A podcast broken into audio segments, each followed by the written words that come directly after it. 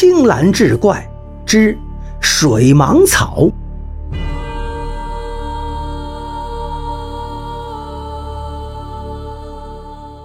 话说楚中桃花江一带有一种水芒草，是一种毒草，它能像葛类一样蔓生，四处攀援，所开之花呈现紫色，就像扁豆一样。人们如果误吃了这种毒草，就会立即死去，变成水蟒鬼。民间传说，这种鬼不能轮回，一定得再有被毒死的人代替，才能去投生。因此，这一带水蟒鬼特别的多。楚中人称呼同岁之人为同年，往来拜访之时，互称庚兄庚弟；子侄辈们则称他们为庚伯。这是本地的习俗。有一个姓祝的书生，有一次去拜访他的一个童年，途中非常干渴，很想喝水。忽然看见路旁有个凉棚，一个老婆婆在里面施舍茶水，祝生就跑了过去。老婆婆把他迎入棚内，端上茶来，十分殷勤。祝生一闻，有股子怪味儿。不像是茶水，便放下不喝，起身要走。老婆婆赶忙拦住他，回头向棚里喊道：“三娘，端杯好茶来。”一会儿，便有个少女捧着一杯茶从棚后过来，大约十四五岁的年纪，容貌艳丽。指上的戒指，腕上的镯子，光亮的能照见人影。祝生见了少女，立即被吸引住了。接过茶水一闻，只觉芳香无比，于是一饮而尽，还想再喝。趁老婆婆出去，祝生还抓住少女的纤纤手腕，从她手指上脱下一枚戒指。少女红着脸，微微一笑。祝生更加着迷，便询问她的家事。少女说。你晚上再来吧，我还在这儿。祝生要了她一撮茶叶，连同那枚戒指一块藏在身上走了。祝生赶到那位童年家里，忽觉心头不适，怀疑是喝了那杯茶的缘故，便将经过告诉了童年。那童年一听，惊骇道：“坏了，这是水蟒鬼呀！我父亲就是这样被害死的，无药可救，这可怎么办呢？”祝生一听，惊恐万分，忙拿出藏在身上的茶叶一看，果然是水蟒草。又拿出那枚戒指，向童年描述了那少女的模样。童年冥想一会儿，道：“那人必定是寇三娘。”祝生听他说的名字也相符，问他是怎么知道的。童年回答说：“南村富户寇家的女儿叫三娘，以艳丽闻名。”几年前误吃了水蟒草而死，肯定是他在作怪害人。有人说，碰到水蟒鬼的人，如知道鬼的姓名，只要求到他生前穿过的衣裤，煎水服用就可以痊愈。祝生的童年急忙赶到寇家，讲明了实情，长跪在地，苦苦哀求帮忙。而寇家却因为有人要做女儿的替身了，女儿从此可以超生，便坚决不同意。童年无可奈何，愤愤回去告诉了祝生。祝生咬牙切齿地说：“我死后绝不让他家女儿投生。”这时祝生已经是走不动了，童年将他背回家，刚进家就死了。祝生的母亲嚎啕大哭，只好把他埋葬了。祝生死后留下一子，刚刚周岁，妻子不能守节，过了半年就改嫁走人。老母亲一人抚养着小孙子，劳累不堪，天天哭泣。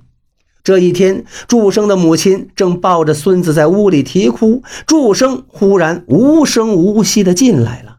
祝母大惊，抹着眼泪问他情况。祝生回答说。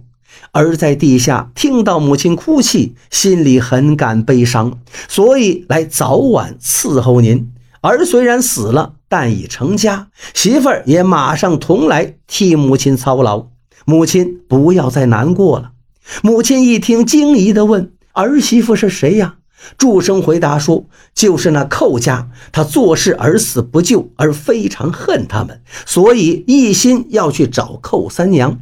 但不知他住在什么地方。最近遇到一个更伯，承蒙他告诉我寇三娘的去向，而去了之后，三娘已投生到任侍郎家。”而急忙又赶到任家，将她捉了回来。现在她已经成为儿的媳妇，跟儿相处的还很融洽，没有什么苦恼。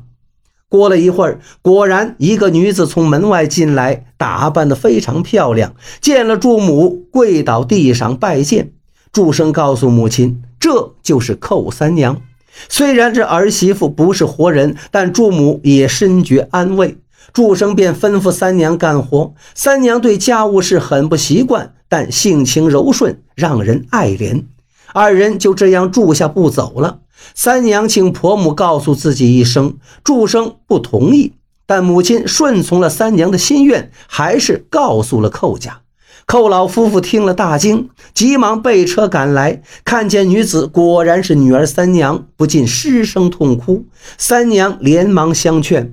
寇老太太见祝生家非常贫困，心中忧伤。三娘安慰她说：“女儿已经成了鬼，还嫌什么贫穷呢？祝郎母子待我情义厚重，女儿已经决意在这里安居了。”寇老太太又问：“当初和你一块施茶的那个老婆婆是谁？”